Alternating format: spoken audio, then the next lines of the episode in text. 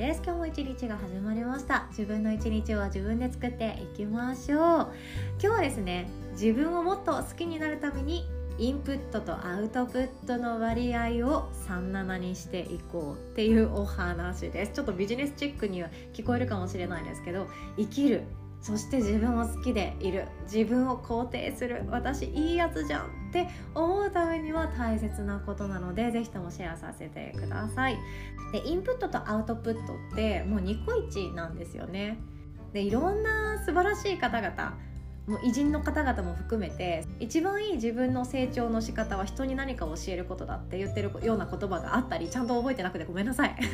言ってるような言葉があるくらい誰かに教えるとか誰かに使ってもらうアウトプットするっていうことが最強のインプットだったり学びになるんだよっていうことを言っているんですよね。だから私はですねアウトプットこの音声配信が私にとってのアウトプットなんですけどアウトプットをすることで自分が学んだことそれらをですね自分の骨の髄まで染み込んでないかもしれないけど自分のものにできるって思って私はアウトプットを毎日やっています。自分のためなんですね。自分のためなんですよ。それにお付き合いくださりいつも本当にありがとうございます。っていうのもですねこの前手相鑑定をさせていただきました。素敵なあの方がいらっしゃって自分がどうしたらいいかわからない。その仕事に関しても生き方に関してもどうしたらいいかわからなくって周りの目を気にしてしまってやりたいこともできていない気がする。やりたいことが何かもわからない気がする。どうしたらいいかもわからない。自分の今いる環境もとても不安だっていうところだったんですよね。その気持ちも私も本当にもう共感できるというか辛かっただろうなって思いもなりながら涙涙の手相鑑定となりました。そうなんですよ。でその方にですねあの私は「あじゃあこれやってみてはどうですか？これもいいと思いますよ。あなたに合ってるのはこれですね」っていう風にいろいろいつもですねあの転職につながるような提案をさせていただくんですけどもこれ何をしているかっていうとアウトプットの提案なんですよ。生きていくためにあなた自身があなたらしく生きていくためのアウトプットの提案をさせていただいているんですね。誰かにシェアする。誰かに話す。それだけでもいいし苦手じゃない方はですね SNS で発信してもいいしこうやって音声で声に乗せてもいいし何でもいいんですよね。手帳に書くとかでもいいですね。そうやって自分が何かを外に出してあげる。その行為の提案を私はやっているんですけれども今回のこの方もですね何か道が切り開けそうだっていう声をいただけたのでとても嬉しかったんですよ。感想メッセージ頂いてるのでちょっとだけ読ませてくださいね。綾野さん先ほどは貴重なお時間をいただき本当に本当にありがとうございました。自分を生きるのが辛くて明日も見えないくらい沈んでいましたがこんな私でも人の役に立てる何かを持っていたことそしてそれをまさに私の理想の形で仕事にできるかもしれないっていうことが夢のように嬉しかったです。今回勇気を出して手相鑑定お願いしてみてよかったと心から思いました。考えてみたら書くことは小さい頃から私の原点でした。母親からも文字とか文章を書くのが好きだねとよく言われていたことを思い出しました。今でも日常で感じたことはその都度手帳に書き留めてるのが好きなことにも気づきました。それから私の不幸自慢みたいになってしまった話にも優しく寄り添ってくださり相野さんの優しい言葉と口調に過去の自分も含めてとても癒された気持ちになりました。これからいろいろ勉強してみたいと思います。綾野さんと出会えてよかったです。ってこと。私こそ良かったですよ。素敵な出会いに感謝でございます。これからも一緒に年重ねていきましょうね。仲間ですよ。でこの方もですねどうしていきたいかわからないっていう思いそのお仕事もされてるけれどもなんか今いる自分の環境ってここじゃないんじゃないかなっていう不安であったり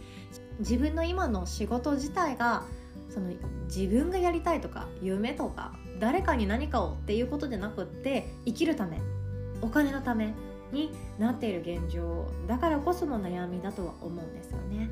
でお金のために働くってめちゃくちゃきついです。いやでももちろん働くからこそお金が動くっていうのは間違いないんですよ。この資本主義経済社会にいる限りでは私たちは誰かに何かを喜んでもらえてお金を対価としてもらえるっていうことをこれで成り立ってますよね。で会社員の方は会社員の方で会社が喜んでくれることをやっているからお給料もらえますよね。で個人で仕事をしている人は相手に喜んでもらえるからお金をもらえるっていうようなやり方で成り立っていますよね。成り立っているんですけれどもそのお金のためだけの仕事だけの人生だと結構辛いんですよ。それが自分が嬉しくないからなんですね。で私たちってやっぱりなんで自分の人生なのに生きづらいんだろうとかなんで自分の人生なのに好きなことできないんだよ好きなことやる勇気がないんだろうって思うことがあるかもしれないですけどそれって自分以外の誰かを優先させていることがあります。例えば家族。子供がちっちゃいといやこの先お金かかるしなって思って一気にみんな貯蓄になりますよね。妊娠出産というその大きな時期に限って FP さんのなんか無料相談とかがめちゃくちゃ電話かかってきたりはがきが届いたりするわけなんですよ。ね、学資保険やりませんか？とか保険これ入りませんか？とかっていうのってめちゃ一番声かかりやすいのってあの時期ですよね。子供を産むってなったらお金ってどんぐらい必要なんだろう。みんな無知だからこそいろんな保険契約しちゃったみたいなことってありますよね。まあその話は今日は置いておいて私たちはですね自分のその一日のたっぷりある時間だと思い込んでいるものに誰かのために使いすぎていることがよくあります。これをしてしまうと自分が生きづらくなってきます。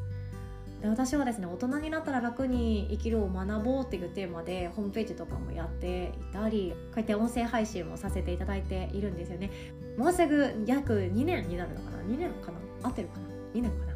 うん、になるんですけれども発信しながら気づきました。自分のために生きてない人ほど楽じゃないです。生きることが楽じゃないです。自分のために生きていない人ほど生きるってマジで辛いです。これが私の中であの学びアウトプットし繰り返してきた中で感じることなんですね。で自分のために生きるってちょっとわがままな印象ありますよね。自分のために仕事を選ぶとか自分のために生活するとか自分のために生きる選ぶ捨てるいろんな関係を自分で選ぶとかそれってちょっとわがままなイメージがあります。でもこれなんでわがままに思えるかっていうと私たちの刷り込みかもしれないんですけど小学校とかで多分自分のことだけ考える子はダメだって教わった気がするんですよね。みんなが喜ぶこと一緒に考えようよとかまあ、相手の立場に立って考えるのはこれは間違いなく大事なんですよね。間違いなく大事相手が嫌がることをやるようなことは絶対にしちゃいけないと私も思うんですけども相手のためだけを考えて生きてきてしまうと自分が生きるのがめっちゃ辛くなってハードモードになっていきます。でもハードモードに行きたいですか？自分の人生。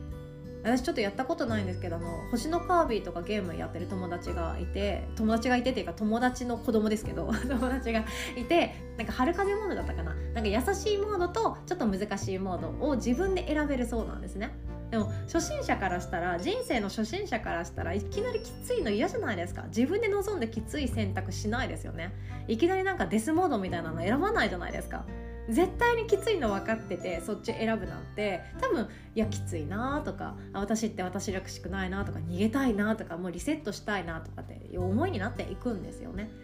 それって多分ちっちゃい頃から周りの人の意見ちゃんと聞こうよとかみんなで選ぼうよとかみんなが喜ぶことやろうよとか自分たちは社会の一員になっていくんだからこそ社会のためにとか誰かのためにっていうことを優先しなきゃいけないって強く思い込んでしまっている結果かもしれないですね。あとは親のためにとかもありますね。両親を困らせたくないからとかそんなこともあるかもしれないですよね。でもその思いが自分自身を自分の人生をイージーモードじゃなくてハードモードに変えてしまっている場合が多いです。自分のためにアウトプットする。自分のために誰かに伝える。自分のために他人にシェアをする。これが私は楽に生きるコツだと思っているんですよね。これほんとここ最近改めて思いました。自分のために発信する。自分のために誰かにシェアをするって何かっていうと自分のため。結果自分なんですよ。結果自分の学び執着習得になっていくわけなんですよね。でもどうせ自分が学びたいものを優先させて考えるのであれば自分が困ってきたことを解決するとか自分がどうしても立ち止まって悩んでしまうことこれに重きを置いて時間をかけてゆっくりと考えていく。これって自分のためだと思いませんか？自分のために悩むとか自分のために立ち止まって考えるってとても大切なことだと思ってます。誰かの悩みを自分が解決するとか誰かの、まあ、どうでもいい分かんない。他人赤の他人？赤の他人の悩み事を自分の時間を使ってどうにか解決していく。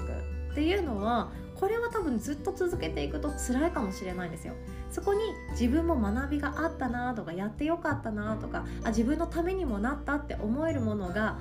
ないときついんですよね。だからこれは主観的に自分が今の仕事の中で見出してもいいんですよね。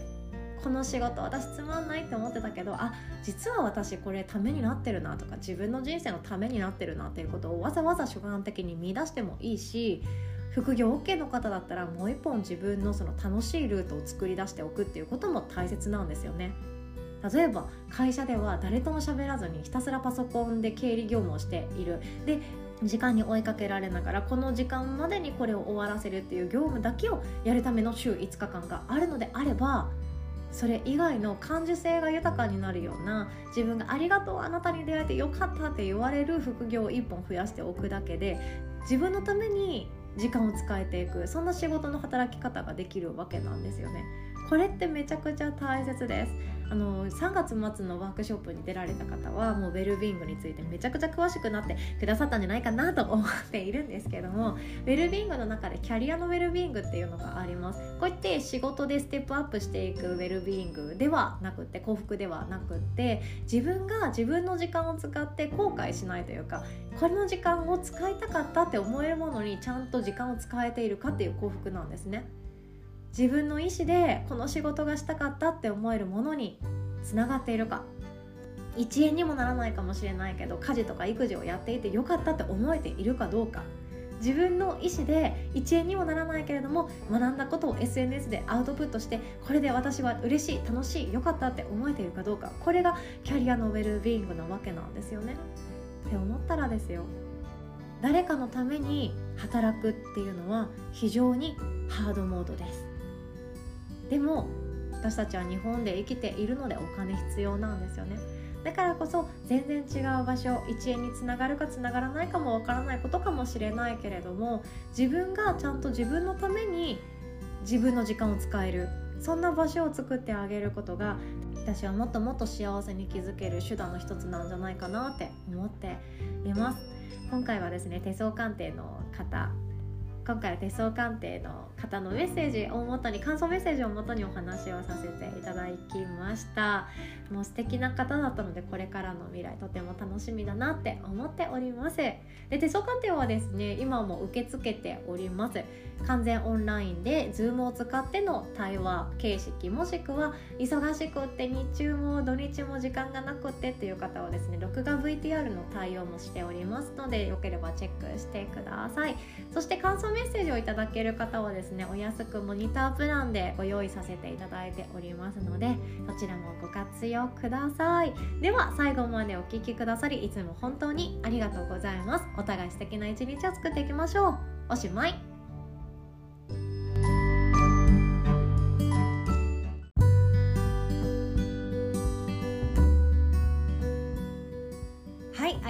お知らせをさせてください。6月のヨガの日でございます。6月もですね無料デーを設けております。6月4日土曜日の朝ヨガですね。朝の9時から10時まで私が担当となっておりましてリフレッシュヨガそして瞑想入門となっております。ご予約はですね LINE で参加します。でもいいですしその体験のフォームがございますのでそちらからメールアドレス名前などを入力してそのままお待ちいただくっていうのでも OK です。普段は教室のチケットだけ持っています。とかあとはもう3回無料消化してしまいましたっていう方もですね誰でもウェルカムの回でございますのでぜひともお待ちしております6月もですねありがたいことに特別ワークショップであったりヨガの日ファミリー限定のオフ会の勉強会もご用意させていただいておりますのでちょっとこれは聞いてほしいなって思うところから順々にいきたいと思いますね。でまずですが6月11日の朝ヨガ終わってから10時30分スタートなんですけど無料でご参加いただけます手相を見るワークというものがあります。ご自身の手相も見れるようになるし家族や友達の手相を見てあげて悩みを解消してあげられるようになれたらいいなそこまで持っていけたらいいなという思いを込めてワークショップ開催しております。でですね無料の手相を見るワークは今回この6月が最後でございます6月11日が最後でございます。あらかじめご了承ください。パワーアップして帰ってきますのでお楽しみにお待ちください。でそして6月の14日火曜日の朝10時から12時までなんですけどもこちらも無料でございます。春さんプレゼンツの集まれ紹介人ママお話会となっております。もうカフェの気分でぜひともコーヒーなどを片手にですねお子さん同席でも OK でございます。特別なこの仲間にだけ聞いてほしい話をシェアしていきましょう。で開催してくださいますはるさんはですね自閉症の娘さんも小学生になられたそうなんですけどを育ててらっしゃって誰かに話を聞いてもらえるだけで救われたっていうことをおっしゃってたので今回はるさんはそういう思いをもとに企画してくださいました。是非ともですねご参加ください。そして戻りまして6月10日金曜日の夜7時30分からはヨガの日ファミリーのオフ会となっております。今回はですねハンドメイド勉強会でございます。合わせてブランディングのやり方個人のブランディングのやり方ですね。もシェアさせていただきます。で今回はですねヨガの日ファミリーのアンナさんがですね去年キャンドル作家としてデビューをされまして今それをもう少し大きくそしてしっかりしたものに変えていくということでブランディング真っ只中で頑張っていらっしゃいますでハンドメイドをやったことがある方はですね口を揃えて思うのがあもう初めは楽しいんだけど時間に見合った活動ができなくなっていくっていうのがもう本音なんですよね。そうなんですよ。この生々しいところいろんな、まあ、彼女は失敗がいっぱいあってとかいう話もされていたのでいろんな奮闘記を聞かせいただけたらなって思っております。で私自身も、まあ、子供が赤ちゃんだった頃よく昼寝してくれるねっていうタイプだったのでなんか暇だなドラマ見るのも違うななんかしたいなって思った時にハンドメイドに出会ってもう楽しくて楽しくて仕方がなかったんですよね。あの二子玉川の1階えっ、ー、となんだっけライズの1階にクリーマさんが出店されてるの分かりますかね。あそこでイベントさせてもらったりもしたことあります。そんな感じでどっぷりハンドメイドに1年間ぐらい使っていた人間なんですけれどもまあ足を洗いまして足を洗ってて変ですね。まあいろんな学びがあったと同時にこれはきつかったな。じゃあこうした方がいいよなっていう失敗から分かるおすすめのやり方とかもありますのでこれはヨガの日のおしゃべり会オフ会と兼ねて開催させていただきます。でヨガの日のオフ会に参加できる方はですね、えっと、ヨガの日ファミリーと言いましてヨガをされたい方、えっと、ズームプレミアム会員さんサタデープレミアム会員さん加えてオンラインサロンで過去の動画とそしてコミュニティ内で楽しみたいなっていう方の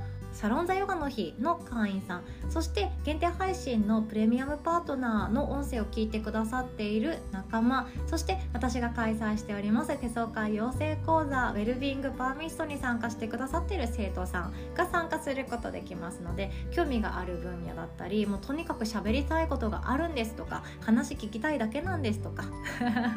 それだけでもぜひ OK でございますのでぜひともお待ちしております。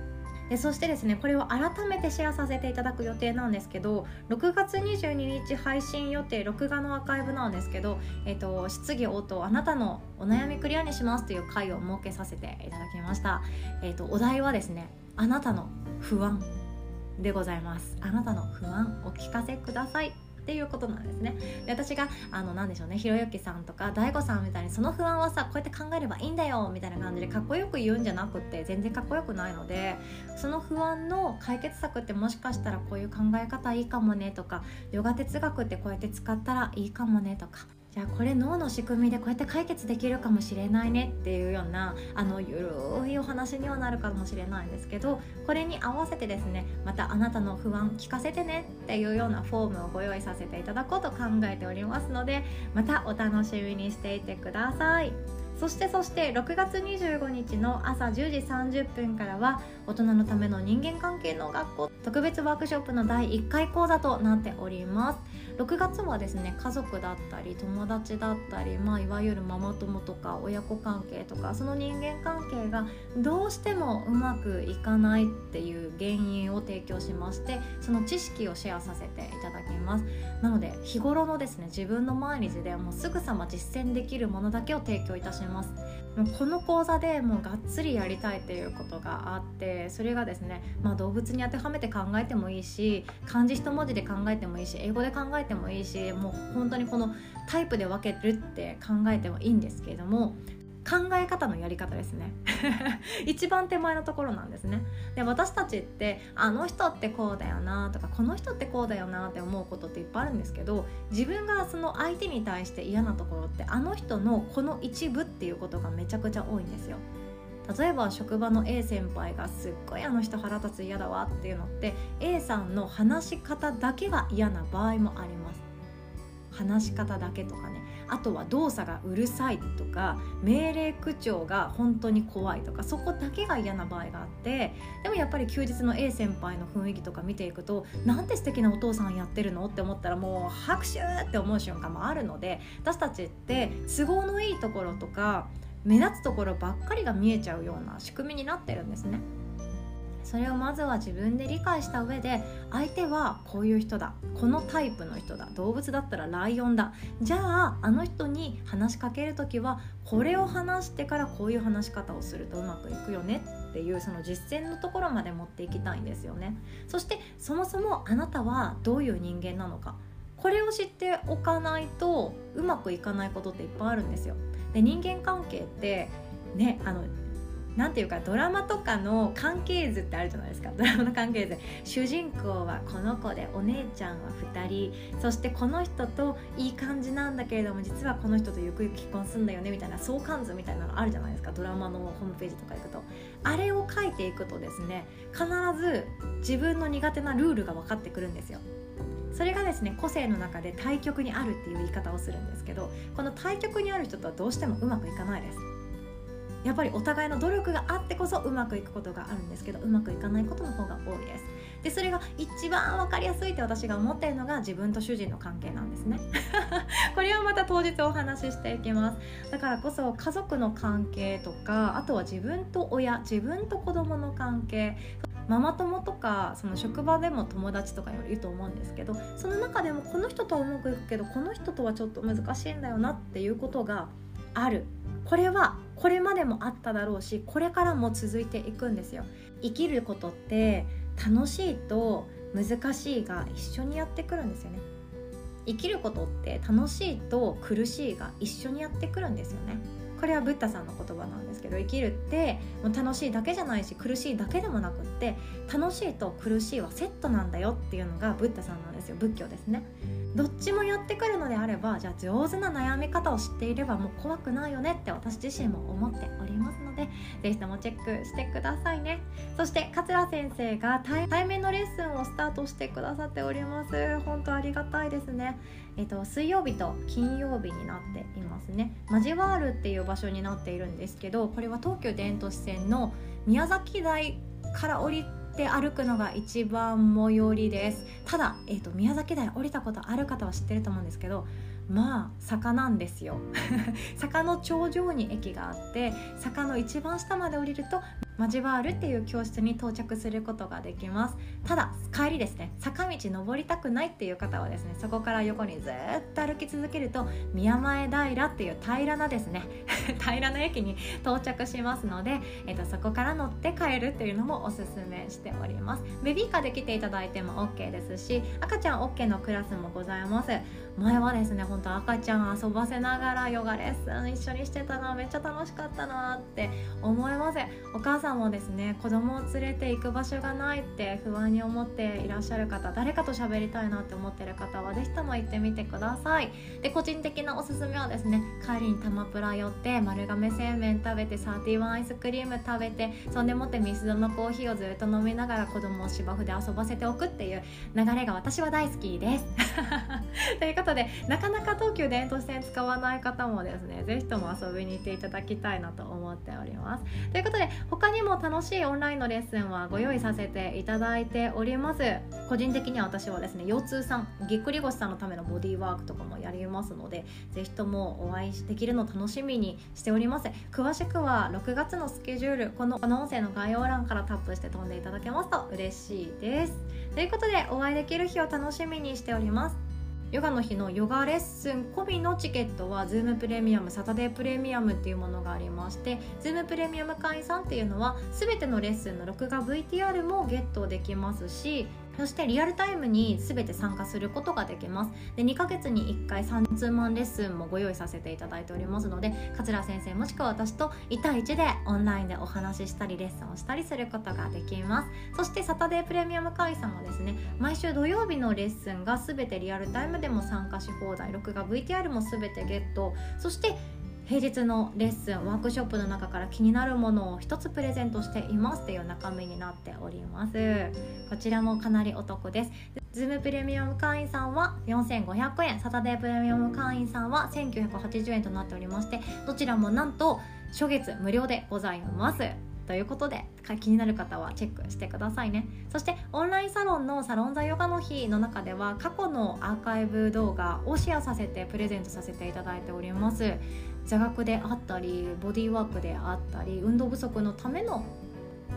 運動不足の方のためのヨガレッスンとかもやっていたりするんですよね。でそしてオンラインサロン Facebook のグループでやっているんですけどその中だけでやっているような、まあ、わちゃわちゃ話していることであったり質問事項があったり学びの提供であったりいろんなこともさせていただいております。そして特別ワークショップ講師のゆうこ先生メイクの先生であり体内記憶教育の先生ゆうこ先生だったりあとは対人関係のプロの今ここさんそしてノートツのまさみ先生なども在籍してくださっておりますので個別にメッセンジャーなどを送ってこれってこうなんですか？って質問していただいても OK でございます。そんな風にですね心が豊かになるように使っていただけますととてもとても嬉しいです。ということで今月も来月も引き続きどうぞよろしくお願いします。最後までお聴きくださりありがとうございました。おしまい。